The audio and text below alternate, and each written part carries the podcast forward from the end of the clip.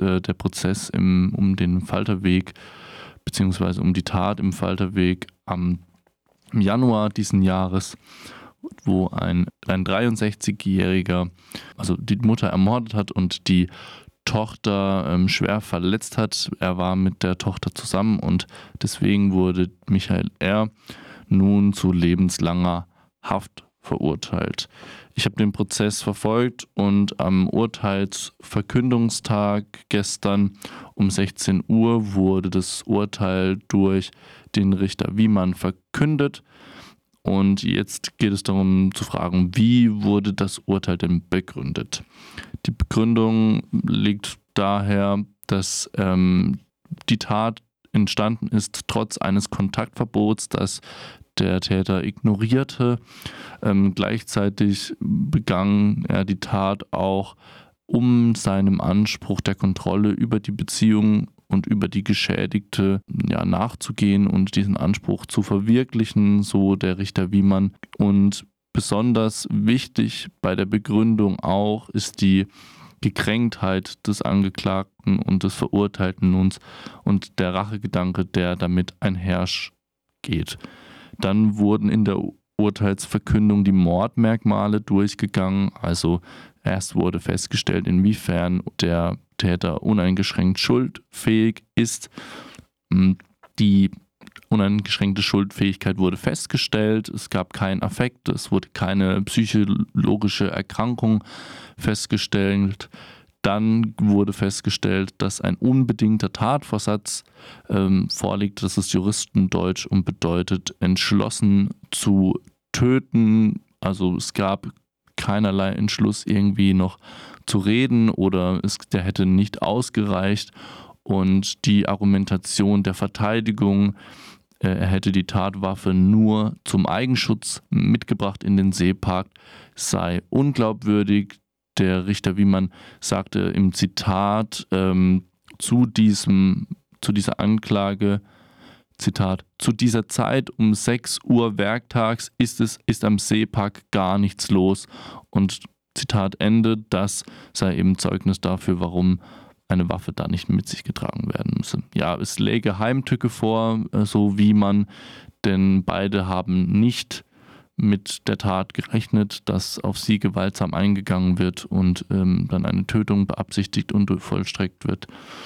Dann gäbe es noch weitere Mordmerkmale, auf die ich nicht weiter eingehen werde, weil es einfach wahrscheinlich juristische ähm, Ausführungen sind, die jetzt nicht so sehr interessieren. Besonders wichtig fand ich die Haltung des Richter Wiemanns, der doch recht aufgebracht die Punkte und die Argumentation der Urteilsverkündung vorgetragen hat und auch nochmal die Schwere der Schuld festgestellt hat. Denn ähm, die unglaubliche Brutalität, so wie man ähm, gehe aus der grafischen Schilderung der Verletzungen, die auch in der Urteilsverkündung äh, passiert sind, noch einmal, die ich natürlich auch ersparen werde, hervor. Ja, und die psychologischen Folgen werden die überlebende Geschädigte, die Tochter, sicher ein Leben lang begleiten, so wie man. Und gleichzeitig wiege auch die Vorgeschichte, die im Prozess auch Thema war, mit dem Stalking, der Gewalt in der Beziehung, sehr stark. Und obwohl eine besonders schwere, also besonders schwere Schuld eine Ausnahme sein sollte, bis diese festgestellt wird, liegt diese in diesem Fall vor.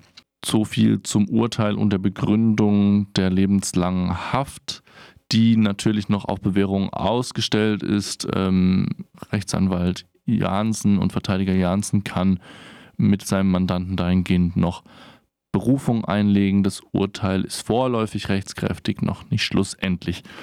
Welche Informationen sind jetzt bei der Urteilsverkündung noch äh, zutage getreten? Hier geht es jetzt auch teilweise in ein bisschen ja einordnenden spekulativen Bereich. Was ich besonders spannend fand, war die E-Mail-Adresse, die benutzt wurde von Michael R., um ähm, ja, zu erpressen, um das aufgenommene Sexvideo sozusagen weiter zu verschicken oder zu drohen, es weiter zu verschicken. Die war besorgter Bürger freiburg.web.de und dahingehend wurde auch in einer Abschiedsmail, die er an einen befreundeten ja, Kickboxer, glaube ich, oder einen befreundeten Menschen schrieb, von einer, ähm, Zitat, Endlösung geschrieben meinte dann noch, wenn du verstehst, was ich meine in diesem Brief. Ich hätte jetzt hier angebracht, dass man hier auch von einer gewissen rechten Gesinnung beziehungsweise nicht komplette Ablehnung von solchen Labels wie besorgter Bürger und Worten wie Endlösung ausgehen kann, was dem Ganzen noch einmal so eine politische Dimension oder eine Einordnung des Milieus, in dem sich der ja, Verurteilte jetzt bevor er damals befunden hat oder jetzt immer noch befindet, Zeuge leistet und einfach sagt, okay, da könnte auch in gewisser Weise sehr stark rechtes Gedankengut mit eingeflossen sein und ähm, wer Endlösung schreibt und sich besorgter Bürger nennt, ist davon zumindest mal nicht klar abgegrenzt. Dann ähm, war für mich auch noch spannend, dass es die sexistischen Motive und die Grundhaltung des Verurteilten auch in einer weiteren Fake-E-Mail-Adresse, die benutzt wurde, ähm, nochmal unterstrichen hat, was auch im Richterspruch, also in der Urteilsverkündung, nochmal deutlich wurde. Denn äh, als die Kollegen und Kolleginnen der Geschädigten kontaktiert wurden, beschrieb er das Ganze als unerträglich, dass ähm, eine Frau, die wie auf dem Video zu sehen in einer bestimmten Art und Weise Sex habe, in einem öffentlichen Amt arbeite. Was auch für die klare Kontrollfantasie und die ja, Unterdrückung seiner Partnerin in diesem Fall ähm, steht. Und das Ganze auch weiterhin einzuordnen ist als Femizid. Das Ganze nochmal unterstrichen jetzt auch vom Richterspruch und von der Urteilsverkündung, obwohl es dort natürlich nicht im Wortlaut übernommen wurde, aber durch diese Unterstreichung dieser Aspekte meines Erachtens auf jeden Fall im Bereich des auch juristisch Möglichen wäre das einzuordnen, falls das ein, denn irgendwann ein juristischer Begriff wird. Und die politische Dimension des Ganzen wurde eben von der Kammer und dem Richter nicht festgestellt. Dennoch ähm, bringt die Aufgebrachtheit und die klare Positionierung zu den Aussagen der Geschädigten und den Zeuginnen dem Ganzen eine gewisse gesellschaftliche Relevanz und eine gewisse ja, Tragweite mit sich und dahingehend wurde eben auch die besondere Schwere der Schuld festgestellt.